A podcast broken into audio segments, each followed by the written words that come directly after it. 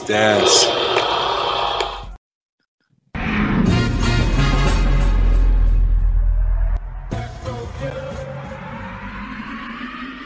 Olá, nação pelicana! Estamos aqui para mais um episódio do Let's Dance Podcast, o podcast brasileiro que cobre a sua franquia favorita, o New Orleans Pelicans.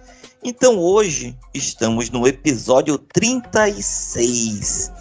Já estamos falando de temporada, gente. No último, estava falando da pré-temporada, que a gente imaginava que a gente pudesse começar bem, né? Mas eu, assim, até dando um spoiler para vocês, eu até acertei meu prognóstico. Então, quem assistiu, ou no caso, quem ouviu, né? o último episódio sabe quando que foi meu prognóstico, né? Então, assim, eu preferia estar errado, mas tudo bem, faz parte. Importante que começamos bem essa temporada. Então, pessoal, para hoje, né, a gente vai fazer aí um, um review, né, desses primeiros seis jogos aí da temporada e falar um pouquinho aí do que que, ou quais foram os destaques do time, o que que a gente viu de diferente, viu de evolução, viu de Ai, até fico triste de falar disso, mas de falar de lesão, né? A gente sofreu com lesão. Vamos fazer um prognóstico aí, né, dos próximos seis jogos aí. E também falar um pouco do nosso Lakers, né? Que é um, uma franquia aí que tem dado muita alegria pra gente nos últimos tempos, né? Mas para isso, né? Era pra gente estar com a equipe completa. Mas se a gente tivesse com a equipe completa, não era Pelicans, né? Vocês estão vendo aí tudo o que aconteceu com a nossa franquia. É, o nosso amigo Ivan não vai participar porque ele ficou preso aí na manifestação pós-eleição dos caminhoneiros. Ele ficou retido, não está conseguindo sair dentro de casa, né? É, até estão dizendo que colocaram fogo na frente da casa dele, mas eu não sei se é o fogo da manifestação ou é do churrasco. Então, né, já que o Ivan tá aqui, mas quem tá aqui é o Rafa. Fala, Rafa, fala pra galera aí como é que você tá, fala como é que foi esse período de inatividade, né? E como que você se preparou aí pra temporada?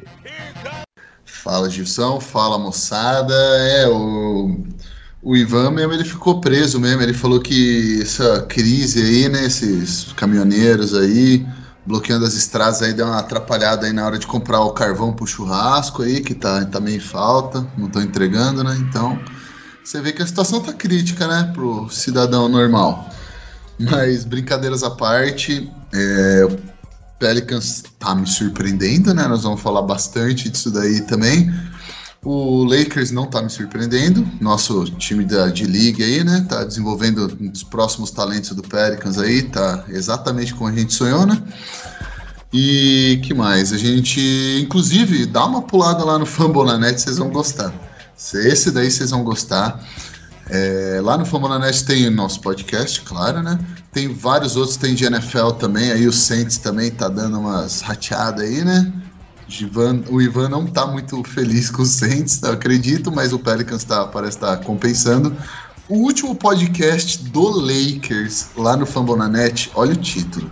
Raiva e Westbrook são sinônimos. Então você vai, vai pegando que o clima aí é um bom clima aí de guerra civil no Lakers aí. Eu tô muito triste, vocês devem imaginar, né? Chateadão porque meu Pelicans tá 4-2. E o Lakers aí, pô, os caras comemoraram que nem o Patrick Beverly, né? A primeira vitória deles na temporada. Então, dá uma passada lá no Fabulanet, muito, muito legal aí se, se alimentar das lágrimas do Lakers aí. Se estiver aí com crise de abastecimento, dá para beber lágrima de torcedor do Lakers aí à vontade. Isso aí tá sobrando. Estão entregando em casa, tá super tranquilo. E também confere o nosso podcast lá no YouTube também no Pelicanos Brasil. É, fora isso, eu acho que a gente tem bastante coisa positiva, né? Finalmente, para falar do Pelicans, né, Gilson? Caramba, o Rafa tá mais afiado que o Trey Murphy na transição. Eu nem precisei perguntar sobre Jabá, ele já falou de onde encontrar a gente, de onde escutar a gente, onde ver os vídeos, de onde fica o podcast. Cara, eu fiquei até emocionado aqui. Até caiu a ligação, tive que voltar de novo, porque eu não acreditei. então... então, gente, então onde vocês vão nos encontrar é lá no Famo da Net, como o Rafa falou, aproveitem, né, e vejam as outras franquias e lá no Pelicanos do Brasil, né? Então dê por, dê, por favor a sua audiência, né, pra gente, né? Eu tô implorando aqui, mas é por uma boa causa. Tá bom, gente? Então vamos para nossa pauta?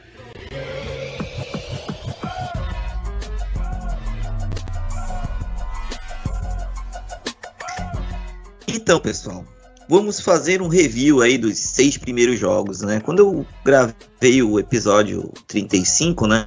Eu tinha feito um review, uma previsão aí para os cinco primeiros jogos, né? Então eu tinha feito um, um, chute aí de três vitórias e duas derrotas. E por incrível que pareça, eu acertei, né? Eu só errei os jogos aí que a gente ganhou ou perdeu, né? No caso, foi só uma inversão aí de, de dois jogos aí, mas o resultado foi o mesmo. E, né, a gente teve um último jogo aí contra o Clippers, né, que a gente ia gravar ainda tudo do é, dos jogos, né, até o Suns para fechar cinco jogos, mas como a gente acabou perdendo aí o timing pela agenda, pelas eleições e tudo mais, né, a gente está gravando aqui no dia do Saints, né, no dia de Todos os Santos aqui na véspera do nosso feriado. Então já deu para a gente também pegar o jogo do Clippers. Então, pessoal, fazendo um review aqui para vocês, né? No primeiro jogo aí jogamos contra o Nets, né? Na casa deles. Realmente foi até um, uma surpresa, né? A forma como o time se posicionou jogando fora de casa, é, utilizando muito, né? É, o ataque à cesta, né? Usando, explorando muito o, principalmente o Duran e os, os, os bigs né, do Nets, né? Então o time foi muito efetivo né, no garrafão, fez uma ótima defesa, conseguiu aí reduzir o volume do, do Kairi e do Duran, né? Então a gente conseguiu aí reduzir a produção deles, né? O nosso amigo Ben Simmons, né? Não vou falar muito dele, senão o Rafa vai ficar meio chateado comigo, né? Também não foi aquilo que a gente esperava, mas também depois de uma temporada sem jogar, né? Então a gente conseguiu ganhar, né, por 130 a 108, né? Foi uma, uma vitória que chamou bastante atenção da mídia pela forma como que foi, né? No segundo jogo, jogamos contra o Hornets também, fora de casa. E, e foi um jogo assim também que a gente imaginou que fosse mais fácil, né? Mas o, o Hornets agora com, com um novo head coach mais defensivo, né? É, então o time procurou fazer uma estratégia é, mais voltada assim para que o, o Zion não tivesse facilidade né, atacando o garrafão, né, então congestionando bastante é, o garrafão, não de, deixando muito espaço, né, então é, no começo do jogo foi um pouco complicado né, para ele entrar no jogo, né, inclusive né, até o meu filho queria fazer uma, uma bet, essa, essa, ó, essa Rafa, ele perguntou assim, será que o Zion faz mais de 24 pontos? Eu falei, acho que faz, né? Aí eu fiz um menino perder 50 reais, Rafa. Triste isso, né? E fez só. Infelizmente não foi dessa vez, né? Foi, foi uma boa lição aí, né? Já de como administrar a mesada, né? Pois é, cara. Eu falei assim, não, vai, vai que é quase certo, né? E aí ele começou muito mal aí, não, não conseguindo pontuar, ficando muito frustrado, né? Mas mesmo assim o time conseguiu ganhar, né? Por 120 111. Depois fez a estreia né, em casa, jogando contra o Utah, que ninguém imaginava né, o que seria esse Utah Jazz aí depois de implodir, né, mandando Gobert e Mitchell né, para outras franquias né, e pegando um monte de, vamos dizer assim, salários. Mas que na verdade vieram bons jogadores, né, bons role players, né, principalmente o Lauri Markkanen, né, que jogou muito bem o Kelly Olynyk, né? Que eu acho que se estivesse nos Pelicans, acho que também faria um bom papel, né? Mas eu, vou deixar isso pro Rafa aí, que ele, ele conhece mais de Kelly Olynyk do que eu. Né? E também o Jordan Clarkson, que parece que tá querendo vir para cá, né? Mostrando aí o que, que ele pode aprontar aí, né? Pontuando de tudo que é jeito, mas sendo fominha, como sempre, né? Então o jogo foi muito, muito duro, né, pro time, né? Conseguiu é, no final empatar, né, ir para a prorrogação, mas infelizmente, né, o, como o próprio o, o, técnico do Jazz comentou, né, ele deixou a bola na mão do Kelly Olynyk que ele decidiu, né, fez mágica. mas é, foi uma vitória, uma derrota muito frustrante, né, pra gente. E o pior, né, que o Ingram sofreu aí uma uma concussão, né, que fez com que ele ficasse fora da partida desde então, né, são mais de três jogos aí sem o Ingram. O Zion também, né, foi fazer uma enterrada ali, o Clarkson acabou é, chegando por, pela, por trás para dar, dar um toco, né, foi, foi na bola realmente, mas teve um desequilíbrio, um cara no ar com mais de quase 130 quilos para você cair no chão realmente é complicado, né? Então ele também ficou fora aí, é, depois que é, teve essa queda, né? O Willie Green resolveu dar uma poupada nele. E o Herb, né, que também é, acabou até terminando o jogo, mas teve uma hiperextensão do joelho, né? Também numa jogada com nosso querido Kelly Olynyk, né? Então, desde então, né, o Herb e o Ingram estão fora. O Zion voltou no jogo contra o Clippers, que eu vou falar um pouco mais na frente. É, depois a gente teve mais um jogo aí em casa contra o Dallas, né? Esse jogo realmente a gente imaginava aí que ia ser complicado, né? Porque a gente estava sem esses três jogadores, mas o Willie Green conseguiu, né? Fazer uma, uma boa defesa, manter o time bem competitivo, né? Conseguiu fazer algumas runs, mas também quando o Luca voltava, o time começava a encostar, né? Mas gostei bastante da, da forma também como o time começou a se é, definir, né, que realmente deixar alguns jogadores chutarem livre, né, como foi o caso do, Red Bullock, que chuta como se fosse uma régua escolar, né, ele não tem arco, o arremesso dele, ou cai ou dá bico, então é, isso meio que ajudou aí também na, nas escolhas, mas mesmo assim o Dallas ainda teve uma chance de ganhar no final, com o step back do Luca, né, mas infelizmente, ou para eles, né, infelizmente para a gente, ele acabou errando, mas também ele estava chutando muito mal de longe, né? Acho se não me engano, ele estava um 6 quando ele foi é, tentar essa bola aí é, do Game Winner. Daí, né, fomos para Phoenix, né? Em Phoenix a gente realmente também com, com todos esses desfalques, né? E o CJ muito bem marcado pelo Bridges. Ficou meio difícil aí depois do, do, segundo, do segundo quarto, né? Que aí o, o Phoenix estava com uma votação um pouco melhor, né? Então conseguiu ah, é, tirar a vantagem que gente tinha no primeiro quarto e daí é basicamente depois do terceiro quarto foi só administrando o jogo até o final, né? Então realmente não tinha muito o que fazer, mas era uma, uma derrota que, mediante todo o cenário que a gente tinha, a gente já esperava. E o último jogo contra o Clippers, né? Fechando já o mês de outubro, né? A gente teve um primeiro quarto aí meio, vamos dizer assim, um pouco mais difícil, com o Clippers conseguindo é, imprimir uma, uma, boa defesa, acertando as bolas, mas aí o, no, a partir do segundo quarto, né, que já teve o retorno do Zion, então o Willie Green resolveu liberar um pouco o point Zion, né, que, que é algo que a gente não tinha visto nos outros jogos, então ele conseguiu criar bastante aí para o time, e a partir do terceiro quarto aí o time começou a engrenar e limitou o Clippers a 39 pontos no segundo tempo. Então, realmente, o time conseguiu fazer uma boa defesa, fazendo com que o Clippers né, ficasse quatro jogos sem vitória.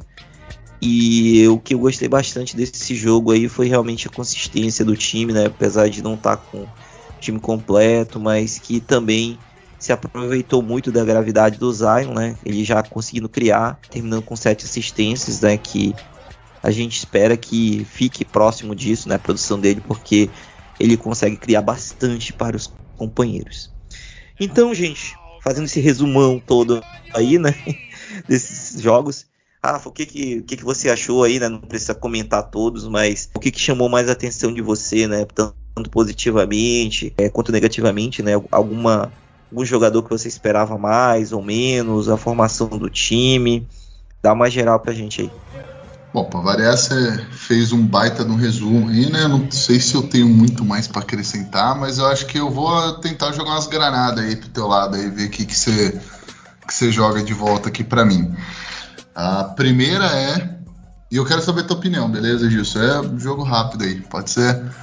Eu acho que com o Zion, eu acho que inclusive né, era a intenção do Griffin, eu acho que com o Zion, o Devontae, na verdade, é um cara jogável Claro que não dá para jogar 28 minutos o cara, porque ele é do tamanho do, de um anão ali, né? Um anão de salto alto, é mais alto que ele. Mas com toda essa gravidade que você citou aí do Zion aí, né? A gente viu principalmente aí quando o, a bola tá na mão do Zion, né? Que espero que o Willie Green comece a usar o point Zion um pouco mais, né? A gente viu muito, muito movimento, muita movimentação de bola e bastante oportunidade de arremesso para o Devonta ele ter matado as bolinhas dele, né? Então, primeira coisa aí, jogo rápido mesmo. Você acha que o Devonta com o Zion de volta, você acha que ele consegue cavar aí uns 10 minutinhos por jogo aí, ou você acha que a nossa rotação é, tá, não precisa muito dele? Beleza, Rafa. Olha, eu não esperava esse Devonta aleatório. Chega quase que eu caí aqui da, da cadeira aqui, cara, porque eu não esperava isso. Nem eu também, viu?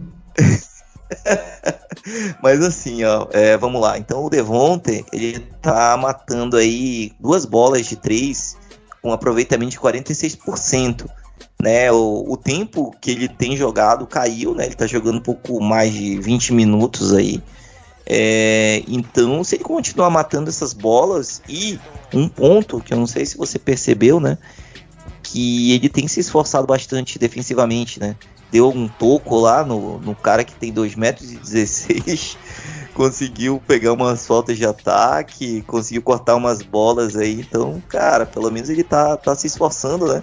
Então, para um jogador que a gente já tava contando para fazer uma troca, eu acho que jogando junto com o Zion, mas não com o CJ, né? Eu acho que talvez ou com, com o José ou com o Daniels, eu acho que ele ainda pode ser bastante produtivo, né? Com certeza, concordo. Concordo muito na parte da defesa também. Eu fiquei absolutamente surpreso no jogo contra o Jazz, se eu não me engano. Ele, ele foi apitado numa falta ali que eu, porra, eu como eu como ex-jogador assim, eu, eu bateria no peito, eu falei, essa é minha mesmo, eu, eu que fiz mesmo. Ele tava tentando tomar a frente do Markkanen. E assim, né, que nem você falou, ele deu um toco eu, eu, fiquei, eu fiquei espantado de ver assim ele primeiro se esforçando e segundo dele de fato brigando ali no corpo mesmo, ali tomando a frente do Markkanen mesmo, que não é um cara pequeno, né? Ele não é exatamente o Zion, mas o rapaz é grande, né? Então é, eu fiquei espantado com o esforço e, e me deixou um pouco puto também porque ele sabe o que ele tem que fazer, ele não fazia porque ele não queria, né? Mas já é uma evolução, né? Não vamos, pô, tá, tá 4-2 o time e a gente tá, tá numa nota mais legal aí. Outra coisa que eu vou. Essa daqui vai ser. Essa daqui eu quero saber tua opinião mesmo, porque essa daqui acho que é cabeluda. Você acha que com essa lesão do, do Herb e o Triga só, pô, o cara tá com lança-chamas na mão, né? Não tá com cinco dedos, ele tá com lança-chamas na mão, né? Matando tudo, jogando pra caramba. Você acha que o Trigger vai roubar a vaga de titular do Herb? Ou você acha que o Willie Green vai manter fiel ao Herb? Mesmo o Herb não tendo começado muito bem, os jogos que ele jogou, ele não tava tão bem ofensivamente, defensivamente ele é monstrão, né? Mas você acha que o Trey Murphy rouba essa vaga de titular do Herb ou não? Cara, por acaso foi o Manu que mandou tu fazer essa pergunta? Pior que não, eu não tinha visto não, mas eu, agora eu tô um pouco preocupado. Manu, um abraço, cara. É... Um abraço, Manu. Cara, essa pergunta aí, ela, ela é um pouco capciosa, né? Mas, mas assim, né? Pelo, pelo que a gente vê do, do Trey, né? Ele tem, tem mostrado... Uh, a gente vai falar aqui ofensivamente dele, mas defensivamente, que ele tá conseguindo fazer as trocas praticamente nas cinco posições, né? Então, isso aí é algo que é extremamente importante para você deixar um Ingram, deixar um CJ, deixar junto com o Zion, né? Que esse cara vai conseguir fazer a cobertura e as rotações certas. É, nesse momento, eu acho que se o Herb tiver melhor, é o Herb, porque é, como você sabe, né, a experiência né, no cara que jogou quatro anos no college, ano passado como o que mostrou mais maturidade, né, atleticismo também é, fora de série, e ele consegue marcar também mais os armadores, né, Então isso eu acho que nesse momento não, não deve acontecer. Mas já que você falou do, do Trigger, né? Então o que chamou muita atenção é realmente a produção dele, né? Quando a gente vê os jogos sem avaliar as estatísticas, né? A gente acha ah, ele tá fazendo 10 pontos, tá matando uma bola, duas bolas. Mas quando você abre aqui realmente o, as stats, até pela questão da, da lesão realmente do, do, do Ingram, né? É, e do próprio Herb, né? É, ele tem jogado uma média de mais de 30 minutos, então ele está jogando realmente é, o tempo de um titular, né? Tem matado é, 3.2 bolas, chutando 54% de bola de 3, né? E fora isso, né, o, o, os rebotes, ele tem pego 6 rebotes por partida. Então, isso, né, durante o jogo, quando você está fazendo o eye test, né, vendo o jogo, vendo o que, que ele está ele tá aprontando, se ele não estiver matando a bola, como foi o, nesse último jogo contra o Clippers, né? Mas e o que, que ele tá fazendo? Ele tá correndo lá para pegar rebote, ele tá tentando defender, ele tá tentando realmente buscar o espaço dele, né? E então, assim, é, até, até te devolvendo, né? Isso daí na época do draft dele, né? Quando teve aquela troca do, do Steven Adams, aí você até falou, né? Pô, quem, quem, que vai querer uma escolha décima sétima? Que que, que vai virar? E depois de duas temporadas parece que o cara deu salto, né? Então, nesse momento eu acho pouco provável realmente ele ficar na frente do Herb, mas é, ele tem muito potencial aí para ser aquele big, né? Para fazer o, o stretch 4 ou o stretch 5, dependendo da, das formações aí que o Willie for precisar durante as partidas. Verdade, verdade. Eu, graças a Deus, eu dei uma queimadinha de língua com o Herb, com o Herb, com o Herb, já não tinha expectativa nenhuma. Então essa daí me botou fogo no corpo inteiro, né? Mas com o Trey eu dei uma queimadinha de língua, que bom, né? Mas é, eu, particularmente, eu acho que o caminho que o Willie deveria escolher, que eu acho que vai acabar ao longo da temporada escolhendo, é que ele vai usar meio que um comitê ali entre Herb e Trey no sentido de que ele vai começar, eu, eu concordo com você, eu acho que ele vai começar com o, Trey, com, com o Herb. Eu acho que ele confia no Herb pela experiência do ano passado, que nem você falou. Por tudo que você falou, concordo 100%. Mas eu acho que fechar jogos, eu acho que principalmente se o Pelicans estiver mais uh, com, vamos dizer assim, com ataque fluindo mesmo, com ataque rolando, se o Pelicans estiver assim, não, a gente só precisa executar no ataque para vencer o jogo, eu acho que ele vai com o Trey.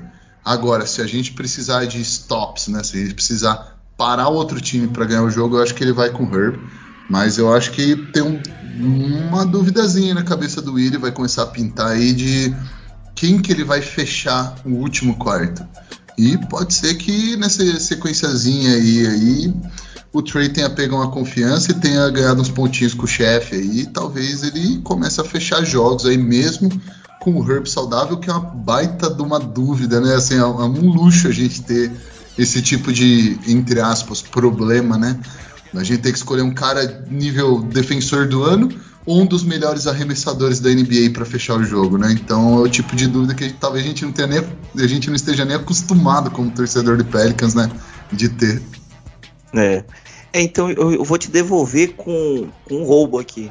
O que, que você tem achado do Alvarado, cara? Ele tem jogado aí 21 minutos, né? Então é, é mais do que realmente ele jogou no ano passado. Né? A produção dele é, melhorou um pouco, tá quase 8 pontos por jogo e tá chutando 36% para 3, né?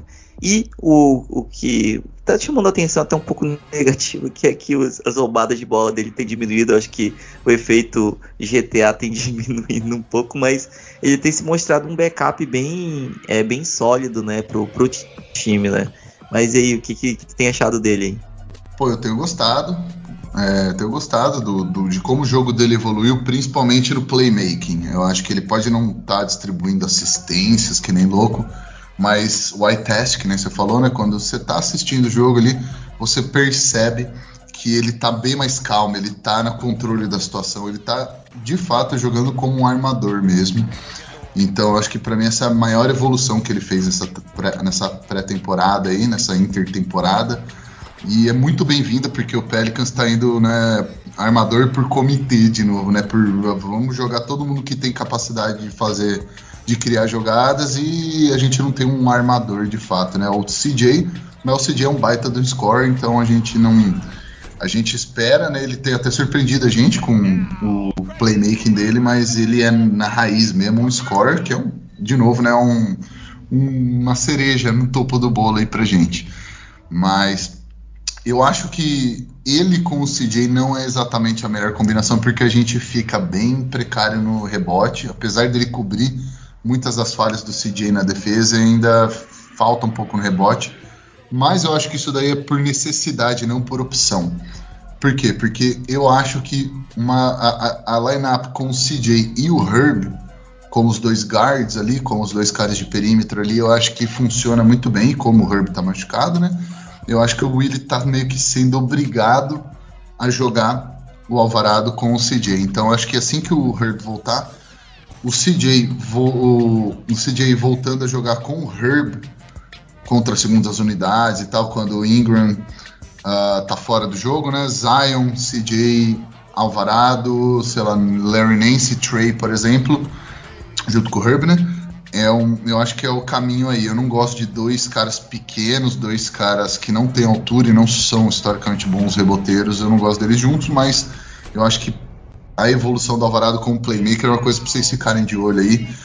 O quanto que ele, principalmente ele, ele desenvolveu bastante essa jogadinha dele, onde ele, mesmo depois do corta-luz, ele vai lá, ele ataca o Big, mas ele não finaliza. Ele dá a volta no garrafão e ele procura o Big cortando para cesta. Não tá, ele procura um arremessador. Não tá, ele reseta, roda o ataque de novo. Isso daí é um, uma baita evolução que ele não tinha no passado, era tudo 200 km por hora. Então, eu acho que é só essa evoluçãozinha do Alvarado aí é um baita de um passo e uma coisa que o Pelicans precisava desesperadamente, ainda mais porque o Dyson é, tem 19 anos, né? Então tem um caminhozinho aí, um chãozinho ainda até ele se estabelecer e entender como funciona o time e os ataques da NBA, né? É, antes que tu jogue a, a, pedra aí, né? Que eu tô, eu tô achando que é a maior sacanagem que tu vai fazer comigo, esse, essa próxima pergunta. É, um, um, ponto aí que você falou, né? Essa, esse comitê aí, né? Por, por posição, né? Realmente, os minutos, né? Na, na rotação de armador, ela, elas estão bem, vamos dizer assim, estão bem é, divididas, né?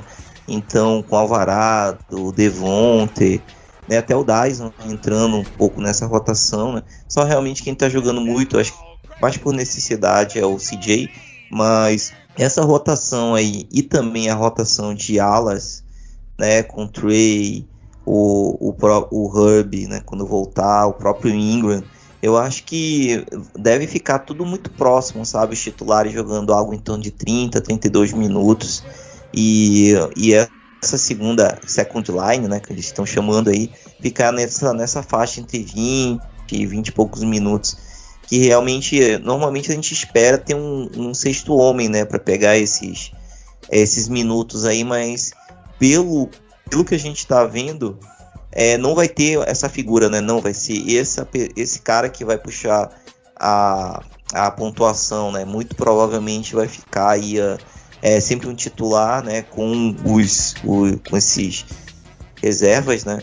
E daí a gente vai ter várias votações aí bem, bem interessantes, né? Então pode jogar aí a, a bomba, por favor. Não, sim, é até interessante o que você falou. Podem prestar atenção que, pelo menos nesse início de temporada aí, quando o Ingram voltar, né? Porque agora tá tudo cagado a votação, mas é, o que o, o que o Willie estava fazendo, que eu gostei bastante, realmente eu achei que foi meio fora da caixinha, eu não esperava isso, mas eu gostei, porque tá dando resultado, você pode, vocês podem olhar no plus minus, tá dando resultado mesmo. É, ele tá meio que amarrando o CJ e o Zion. Ou seja, no primeiro tempo, né, no primeiro quarto, desculpa.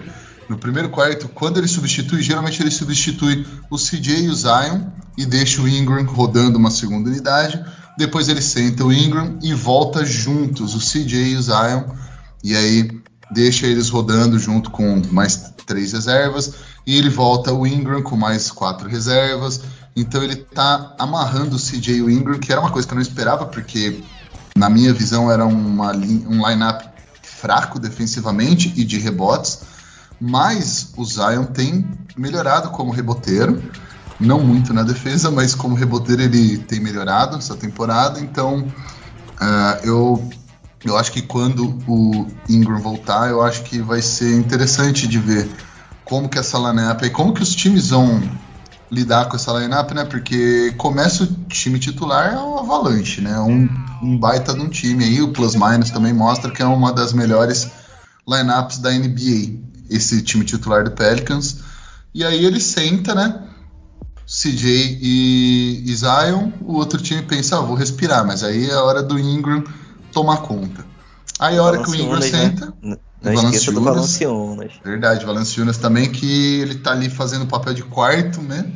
Na escala ali, mas teve. Foi o jogo contra o Hornets que ele meteu uma, 30 pontinhos ali? Uhum, foi, né? Uhum. Sim, então, sim. quando precisa do número dele ali, ele tá mais do que pronto para entregar também, o que é um luxo pro Pelicans, né? Ter um 5 que joga 28 minutos por jogo, mas tem a capacidade de, quando precisar, dominar um jogo.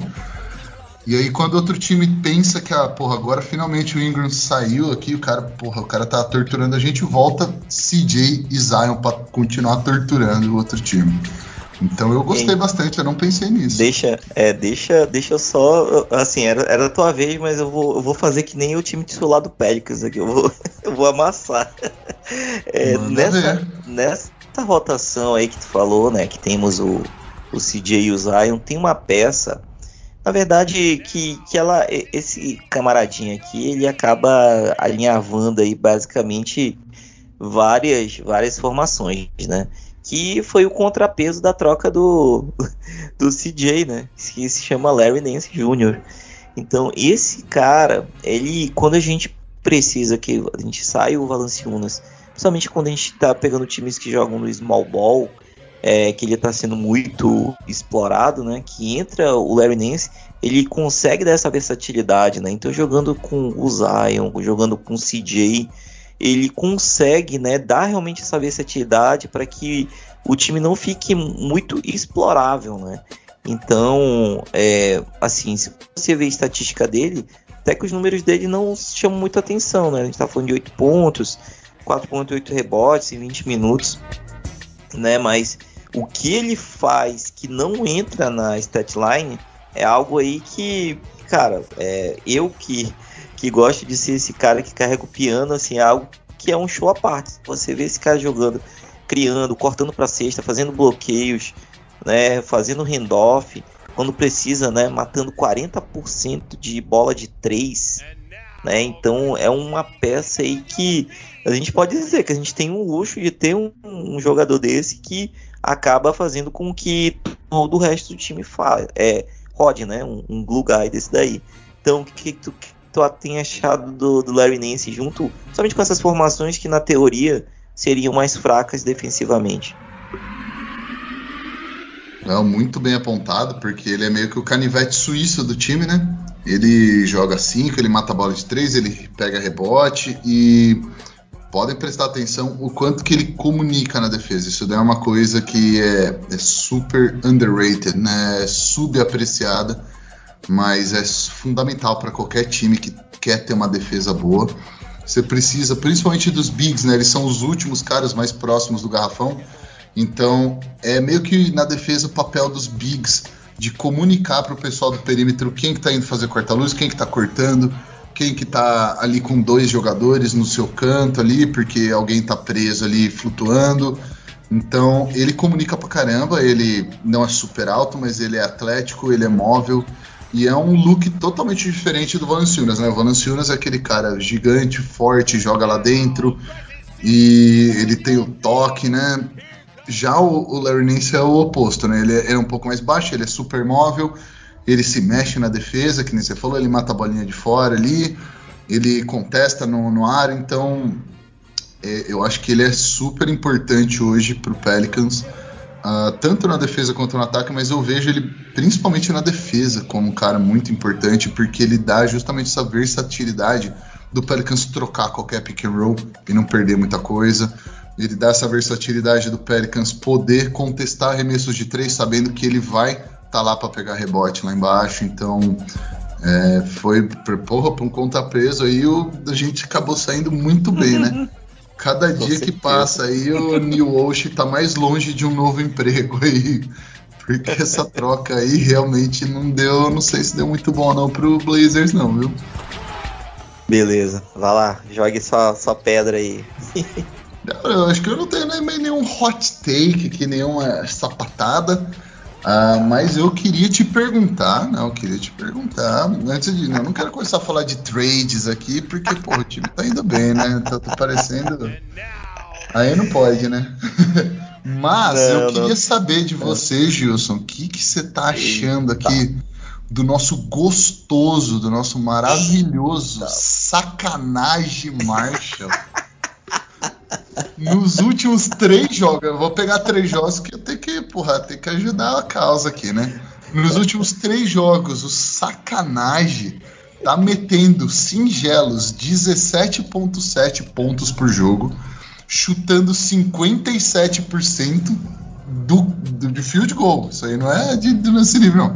É field goal, 57%. Tá matando 43% de 3 78% de lance livre, pegando 5 rebotes, 3.3 assistências, um roubo de bola. É, é o plus minus do cara nos últimos três jogos, mais 11. Sacanagem for most improved player. O que você tá. Você já, já mandou comprar seu uniforme do Nage? Como, como que tá o seu hype aí? Porque ele vem pra MIP. Ai, cara, eu vou, vou até atualizar aqui do Basketball, basketball Reference aqui o apelido dele, né? Que é o sacanagem. Ai, cara, que uma. Aqui, maturinho aqui, filho, não é terminagem. Cara, hein, Rafa, mas assim, é, foi, foi totalmente inesperado, né? Esse a rise dele aí, que a gente não esperava que isso fosse acontecer. Ele ia ser o cara lá do, do, do animador de banco, aquele cara lá que vai ficar lá, ah, tô aqui só pra entregar o Gatorade da galera. Mas depois do que ele fez com o Brandon Ingram, acertando aquele socão nele, deixando o cara três jogos sem jogada, ele tem mostrado aí realmente que ele merece uma, uma vaga no time, né? Era sempre que a gente compara né, o resto do lineup, a gente vê, pô, o cara tá, tá abaixo dos, do, dos companheiros, né, em termos de, de produtividade, mas esses últimos três jogos aí tem, tem mostrado que ele tem minutos, né, então vai ser difícil arranjar minutos para ele depois que todos voltarem, né, que a rotação dele é, tá com o Herb e tá com o Ingram, né, então esses minutos aí que ele tá jogando aí certamente vão cair, deve ficar abaixo de, de 15, 15 minutos aí. É, então é algo aí que foi uma grata surpresa né, desse, desse, nessa situação que a gente é, enfrentou com o Ingram. Mas o que chama muita atenção nele é, não, não essa produtividade é, ofensiva, né? Que isso aí realmente ninguém estava esperando. Mas é essa vontade realmente que ele tem, né? Que ele traz esse, smoke, né, como o pessoal costuma falar, né? E daí ele sempre atacando a linha de, de passe, né? Sempre consegue alguma, roubar alguma bolinha. Quando joga contra o Luca, né? Ele deu é, um calorzinho lá, né? Não, não reduziu muito a produção dele, mas atrapalhou um pouco, né? E ele tem umas jogadinhas assim que é, ele pega, faz um floater, corta para cesta, né? Que às vezes o time está todo marcado e a gente precisa de alguém que é, ataque a cesta. Então ele tem ele tem aproveitado muito né, esse espaço que, principalmente pela gravidade do, do Zion e do CJ, acaba aparecendo.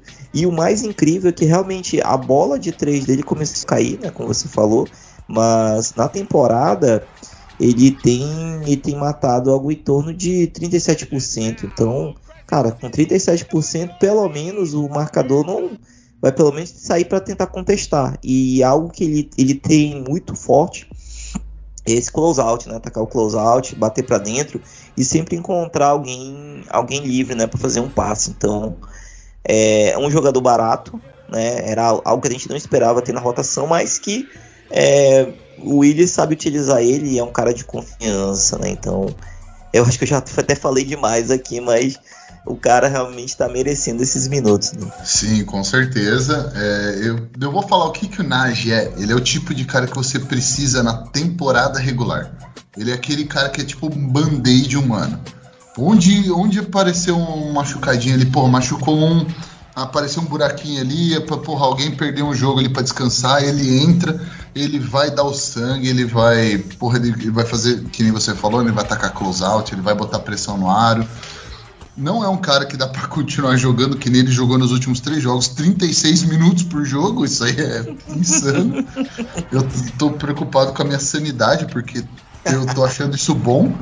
Eu não sei o que tá acontecendo comigo, mas de fato ele é um tipo de cara que todo time precisa na temporada regular. Ele é aquele cara lá que onde tiver um buraquinho no barco ali, ele vai lá e tampa.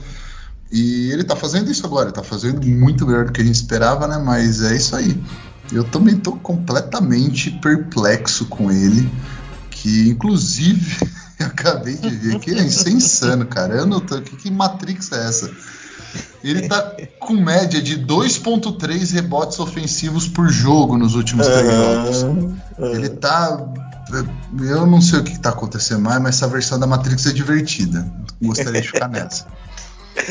Beleza. E pra fechar então todo essa, esse review aí, né?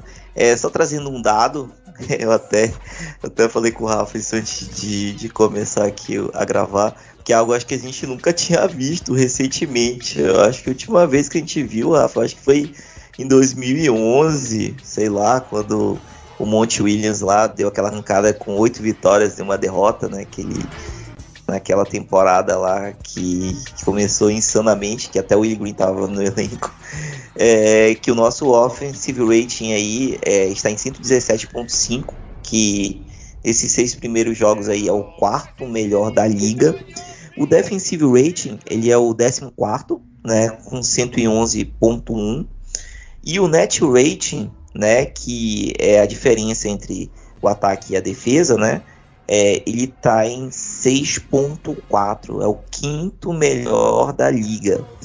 Né? Então, além disso, o time em, em, rebotes ofensivos é o segundo da liga, com 34,9%. Até o Rafa falou do Naj pegando 2,2 rebotes no ataque. Aí. E em total de percentual de rebote, total é o primeiro da liga com 53,1%. Isso sem contar com o Ingram por 3 jogos e meio, o Herb Jones 3 jogos, o Zion 2 jogos, o Dyson Daniels 2 jogos e o Jackson Reis sem jogar 2 jogos. Então, Rafa, fala aí pro pessoal que qual a sensação que você tá tendo vendo essas estatísticas aí. Isso aí ela vai se manter? Você acha que vai cair? Ou realmente isso aí é um bom sinal aí pro resto da temporada? Olha, eu sinceramente eu acho que o rebote ofensivo vai se manter sim, porque o Zion é um baita de um reboteiro ofensivo. Uh, a defesa, sinceramente, eu tô surpreso do quão boa ela tá. Eu acho que, infelizmente, eu acho que ela vai cair um pouquinho, mas o ataque não. O ataque eu já imaginava que ia ser um dos cinco melhores ataques da liga aí. E a gente tem, porra, a gente tem três caras aí no CJ, no Zion, no Brandon Ingram que podem facilmente meter 20 pontos por jogo. Tranquilamente. Valanciunas, não esquece, Valanciunas. É, o Valanciunas pode ficar aí no 19, né? Que não é 20, aí você tem que pôr, né? Mas é. Coitado, o Valanciunas está com quarta opção ofensiva, que é um luxo, né? A gente já falou isso muitas vezes, eu acho, nesse podcast, mas você tem um cara ali que Valanciunas como seu quarto, sua quarta opção ofensiva é um negócio assim que a gente não teve em New Orleans. Essa que é bem a verdade, assim, desde que a franquia veio pra New Orleans que eu acompanho. Rafa? E ele dá uma bola de segurança, né? Quando o jogo não tá fluindo, é bola no post lá que ele dá um jeito de ou passar, ou pegar uma falta, ou fazer a cesta, né? Exato. É o valor de ter um veterano, né? No, na, nessa lineup aí. É, porque, querendo ou não, assim, a gente tem dois veteranos no CJ e no JV, né? Mas os outros três ali são bem novos, né? Então, essa bolinha de segurança que você falou aí é fundamental e você pode, vocês podem até, a gente pode até perceber, né? Quando, principalmente segundo, terceiro, quarto ali, quando as coisas começam a dar uma enroscada no ataque, geralmente o time procura um post-up do Valanciunas justamente porque é uma bolinha de segurança e sabe que ele é um veterano, ele não vai ele não vai se apressar, ele não provavelmente ele não vai cometer turnover, ele é um cara que de baixíssimo turnover. Então, assim é uma vantagem. Então, eu acho que ataque segura, sim, eu acho que o ataque é muito bom. Defesa eu acho que dá uma escorregadinha aí, porque principalmente por causa de lesões pro Herb, eu acho que o Herb é uma grande parte dessa defesa, assim. Mas uh, o time, querendo ou não, o time é um pouco jovem ainda, né? Claro que não é mais molecada, mas querendo ou não, temporada passada foi a primeira experiência de off-season, off-season de post-season de muitos jogadores, né? Foi a primeira vez de vários e vários jogadores realmente nos playoffs. Então eu acho que falta um pouquinho mais de, de experiência indo mais longe nos playoffs, que a gente vai matar isso essa temporada. Mas é, eu acho que a defesa escorrega um pouquinho. Uma coisa que eu tenho certeza que vai diminuir, que você não mencionou, é que o Pelicans está chutando, né? O Pelicans é o 28, se eu não me engano, se eu me lembro bem, eu vi hoje de manhã as estatísticas, mas a gente está lá no fundo, lá no top, no, no, no, no bottom 5 de tentativas de três por jogo. A gente não arremessa muitas bolas, mas o Pelicans mata 40% das bolas de três que arremessa. Isso para mim eu não, eu não acho que é muito sustentável, né? Que nem a gente acabei de falar aqui, o Nad Marshall arremessando quase cinco bolas de três por jogo nos últimos três jogos, matando 43%, eu não acho que é sustentável. Eu acho que dessas daí só o Triga mesmo, só o Trey que, que pode manter ali no, na região dos 40%. CJ deve subir um pouquinho, mas eu acho que o resto dos roleplayers deve cair um pouquinho, né? O Devonta de Cefoto tá matando 58% de 3. Então acho que a porcentagem de 3 deve cair um pouquinho, mas eu gostaria de ver o Pelicans aumentar o volume de bolas de 3. Eu acho que ia abrir mais o jogo pro Zion ainda. E eu acho que a gente não pode ficar ali no, nos últimos 5 de tentativas de bolas de 3 principalmente quando a gente tem uma máquina de pontuar no garrafão que nem o Zion.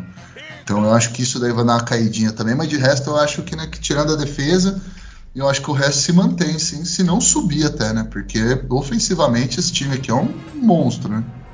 Uhum. Eu concordo, mas eu acho que eu vou, eu falar a mesma coisa que eu falei, acho que não sei se um ou dois episódios atrás, que não é característica do time, né? Ser um baita chutador de três. Seria pra gente, com a formação com o Zion, acho que vai acontecer em chutar mais. Mas, cara, a gente tem CJ, tem Ingram, que são dois caras que são mestres samurais do mid-range. Eu acho que isso não vai acabar. Zion e Valanciunas, que são caras dominantes do garrafão. Então, é, podemos, eu creio que a gente deve aumentar, porque a gente está muito baixo. Acho que deve dar nem 30 bolas por jogo mas eu acho que não deve ser realmente o, o ponto forte do time, né? Mas tendo esses jogadores que estão matando bola de três, aí certamente vai ser uma algo né, que a gente vai caminhar aí para frente, né? Beleza, Rafa. Agora bora brincar de mãe de Ná, bora tentar adivinhar o futuro. deixa eu, deixa eu incorporar aqui. É, pega aí que eu vou, eu vou anotar, tá? Eu vou falar o que, que eu. Qual foi minha aposta do último. Do último. É, do último podcast, né? Dos últimos cinco jogos. Eu falei que o time ia ganhar três e perder dois. Eu só errei que o Nets a gente ganhou. Eu tinha apostado uma derrota. E no Jazz o time perdeu. Eu tinha apostado uma vitória, né? Mas os demais aí eu acabei acertando. Bora ver se meu. meu minha média aí ela cai, né? Com essas bolas de três, ela aumenta. Então vamos lá. É, contra o Lakers, eu aposto numa vitória. O que, que tu acha? Vitória, pô, sapatada. Isso aí vai ser o Zion vai. Puta, que dó. Do, do, o Anthony Davis vai sair de ambulância desse jogo. Pessoal, a gente estava até comentando aqui, né, que o nosso querido homem de vidro, né? Ele, ele acabou se machucando na hora que ele foi fazer uma enterrada ou se pendurar no ar. Aí até o próprio Tio K estava reproduzindo isso, né, Rafa? A gente estava até aqui comentando essa história. Pô, nem o Ronnie 2K respeita o cara mais. Vamos lá. Golden State Warriors. Eu apostei numa derrota. Que eu, assim, apesar do Golden State estar tá jogando muito mal, Mas realmente é algo que a gente ainda. Se o, o Ingram não voltar bem e o time não tiver aquela toda aquela comunicação e toda aquela, vamos dizer assim, atenção, né? A gente pode, pode acabar perdendo, né? Mas aí, qual a tua opinião? Também acho que a gente perde esse jogo aí, porque a defesa de bola de três do Pelicans ainda não tá muito afinada uhum. e é o Golden State, né? Então eu acho que a gente acaba perdendo, mas acho que vai ser competitivo o jogo, viu? Não vai ser uhum. que nem anos passados aí. É, eu também acho. É, Atlanta Hawks, eu apostei numa vitória, né? É porque a gente jogou com eles na, na pré-temporada, foi. É, enquanto a gente conseguiu colocar o ritmo, né, a gente conseguiu ir bem, mas é pré-temporada, né? Mas eu acho que dependendo de, de como que o time vai estar, tá, já com Ingram, já com Herb de volta, eu acho que a gente consegue vencer. Mas aí, o que, que, tu acha? Esse daí eu vou jogar como derrota também, porque é o típico jogo que o Pelicans gosta de perder. É uhum. aquele jogo que, puta, tá com cara de que dava pra ganhar, sabe? Entendi. Indiana Pacers, Benedict Mathurin vai fazer quantos pontos? 50 pontos? eu apostei. 44. É, eu apostei numa vitória aqui, eu tô um pouco mais, mais otimista. Mas aí, que tu acha que a gente vai cair nessa caixa de banana aí? Não, isso aí não. Acho que o Pacers não, é interesse de ninguém que o Pacers ganhe. Então eu acho que a gente acaba ganhando esse jogo aí sim. Beleza. É, Chicago Bulls, eu assim, eu acho que dá pra gente ganhar, mas como vai ser na casa do Bulls, é, dependendo da situação, eu aposto numa derrota aqui. Eu já aposto numa vitória contra o Bulls. É, não, não, não acho que eles sem o Lonzo e o Lavin tá com dores no joelho, ele já operou o joelho, então ele vai, talvez ele não jogue, talvez jogue, tá, tá, não sei. Eu acho que o Bulls ele vem pra Copa Cage, viu? Sinceramente, eu acho que eles vêm pra Copa Cage. Caramba, bicho, pelo amor de Deus, não, não falei isso não, porque o Lavini tá num fantasy meu aqui e eu dependo muito dele. Copa Cade já, já foi, a Copa Cade já foi. É o Wemby. Copa, Copa Wemby. Wemby. Exato, é. mas é, pô, sinto muito. Eu troquei hoje o Lavine no meu Fantasy. Caramba, e pior que nesse Fantasy ainda tem o Brandon Ingram, né? Por isso que eu tô meio triste. É, a tua semana não tá muito boa, não. Não tá. E fechando com o nosso Portland Trail Blazers aí, né? Que tá brigando aí pra, pra voltar, né? Eu apostei numa vitória aqui. Tu acha que a gente, aquele jogo que a gente escorrega? Ah, eu acho que é uma ramelada típica do Pelicans também por causa do Damian Lillard. Não sei se ele vai jogar ou não, né? Que ele hum. tava machucado, não tava? Esses, esses tempos aí? Isso, era duas semanas, cara. Eu acho que até lá ele deve ter voltado já. É, então não sei, mas eu tô. Uh, eu tô meio. Aqui a gente tem o Herb de volta também, né? Mas eu não sei, eu não tô muito Confia de novo. Eu acho que eu, talvez eu esteja contaminado pelas temporadas passadas do Pelicans aí, né? Uhum. Meu tipo de jogo que o Pelicans dá uma ramelada aí. Não uhum. sei, cara. Eu tô torcendo, tor eu espero muito que ganhe mesmo, porque seria lindo, mas. Principalmente pro CJ, né? Tô torcendo muito pro CJ esfregar peru na cara do Dame e falar chupa aí, Mas não sei não. Acho que não ganha, não. Mas gostaria Beleza. que se for perder, que seria com uns 40 pontos do CJ, pelo menos. Beleza, gente. Então aqui no prognóstico 4-2, né? Fechando aqui, o, a gente tá com. Até o momento a gente também tá 4-2. O, o Rafa foi um pouco mais comedido aqui, jogando 50%, né? Então vamos ver, né, como é que o time vai, vai ficar aí, né? Então, é, pelo menos a gente só não quer ter aquela aquela surpresa no ano passado, né, quando a gente esperava 50%, o time ganhou dois jogos em 15 jogos, uma coisa assim. Eu nem eu até quis esquecer disso daí. Né? Então, vamos ver aí, tomara que nós dois estejamos errados, né, Rafa? Seja 6-0, né? Pô, tomara, viu? Vou, vou ficar feliz de estar errado. Mas, cara, eu acho que a gente cobriu tudo aqui, né? Desse, desse review e esse preview. Mas, para a gente terminar aqui bem, né? Tava atrás de um meme, cara, que seria o Westbrook do lado do LeBron, né? Seria 06, né? seria um, um, número mágico aí, né? Para esses primeiros seis jogos do Lakers, mas o Lakers acabou ganhando aí do Denver, que até agora não engrenou. Mas e o que, que tu tá achando aí nesse nosso concorrente aí pra Copa Wemby aí? Pô, tô tô, tô super animado com o Lakers aí, eu tô gostando de ver, isso mesmo. Tô, tô aqui, vai toda a minha força aí pro Westbrook. Eu, por mim, eu botava mais uns 10 arremessos na mão dele. Mas é isso aí, né? O Lakers agora tá virando nosso time da D-League, né? Ele tá desenvolvendo jovens pra gente aí. A gente só chega no draft e pega os jovens já. Né? O, o, o, última, o último presente deles aí foi o Dyson. Muito obrigado pro Lakers. Uh, a gente só precisa esperar, na verdade, né? O Westbrook resolver arremessar pra caramba, ou o Davis, sei lá, pisar numa toalha e machucar o dedo, alguma coisa do tipo assim.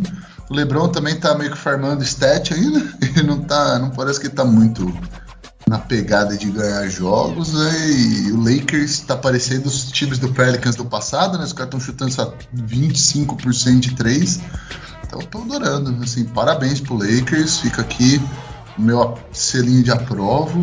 Continuem assim, se os caras ganhar um de cada seis jogos assim, para mim tá excelente, pode manter essa média.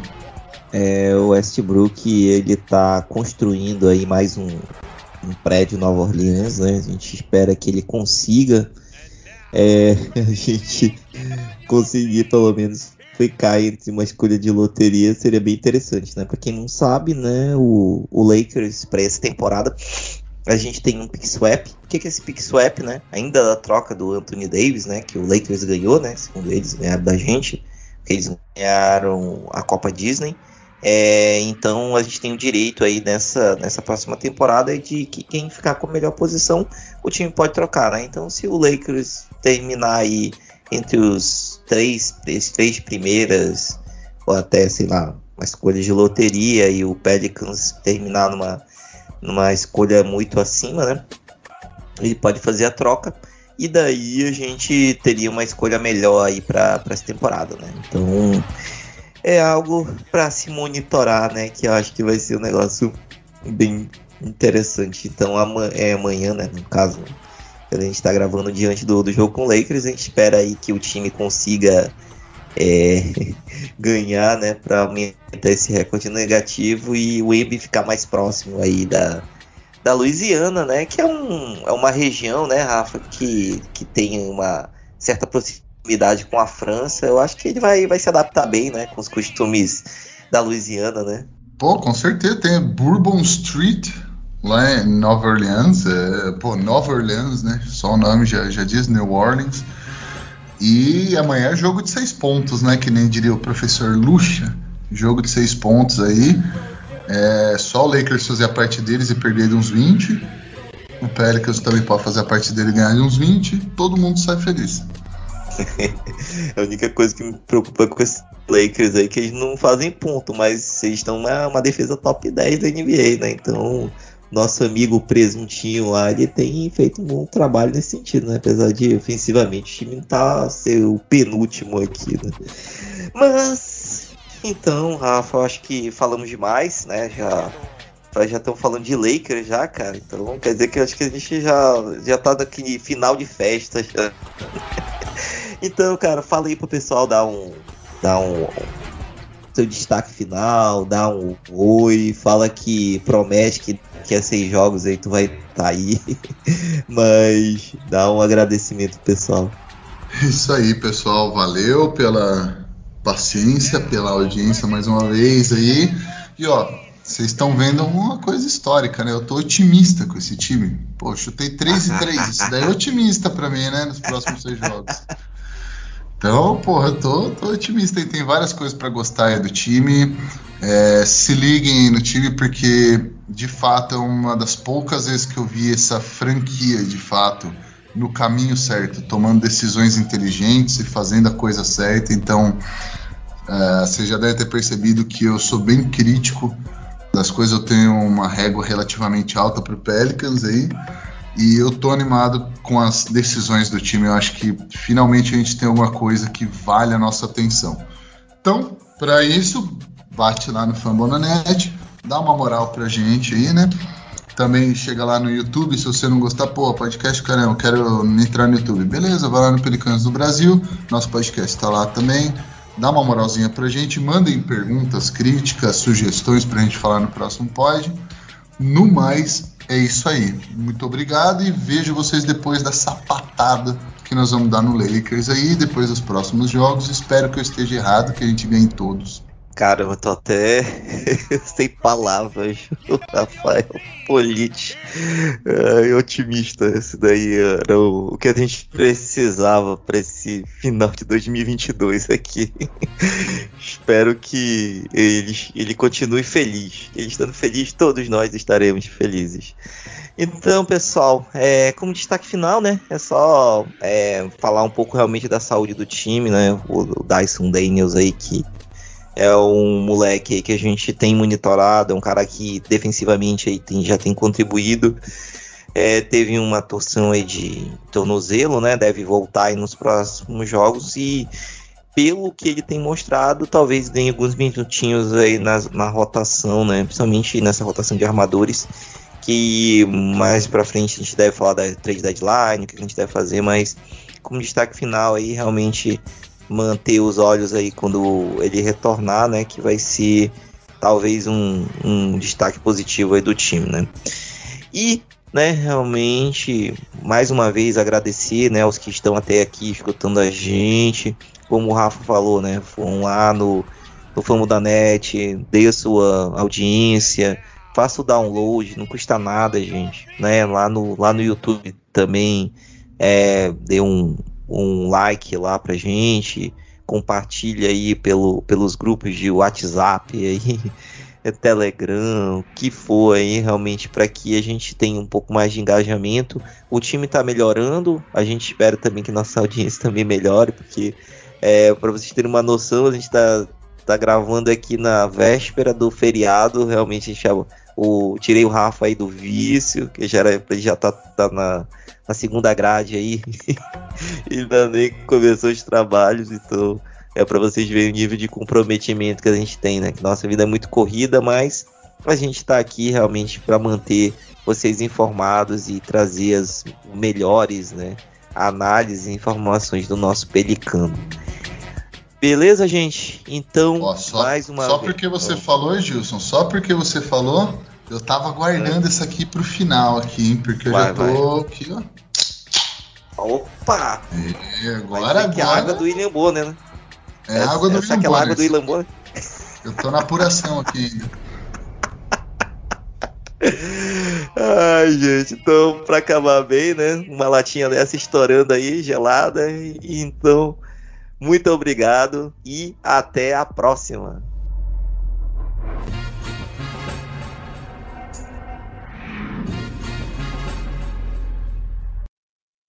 Esse podcast faz parte do site Fambonanet. Acesse fambonanet.com.br.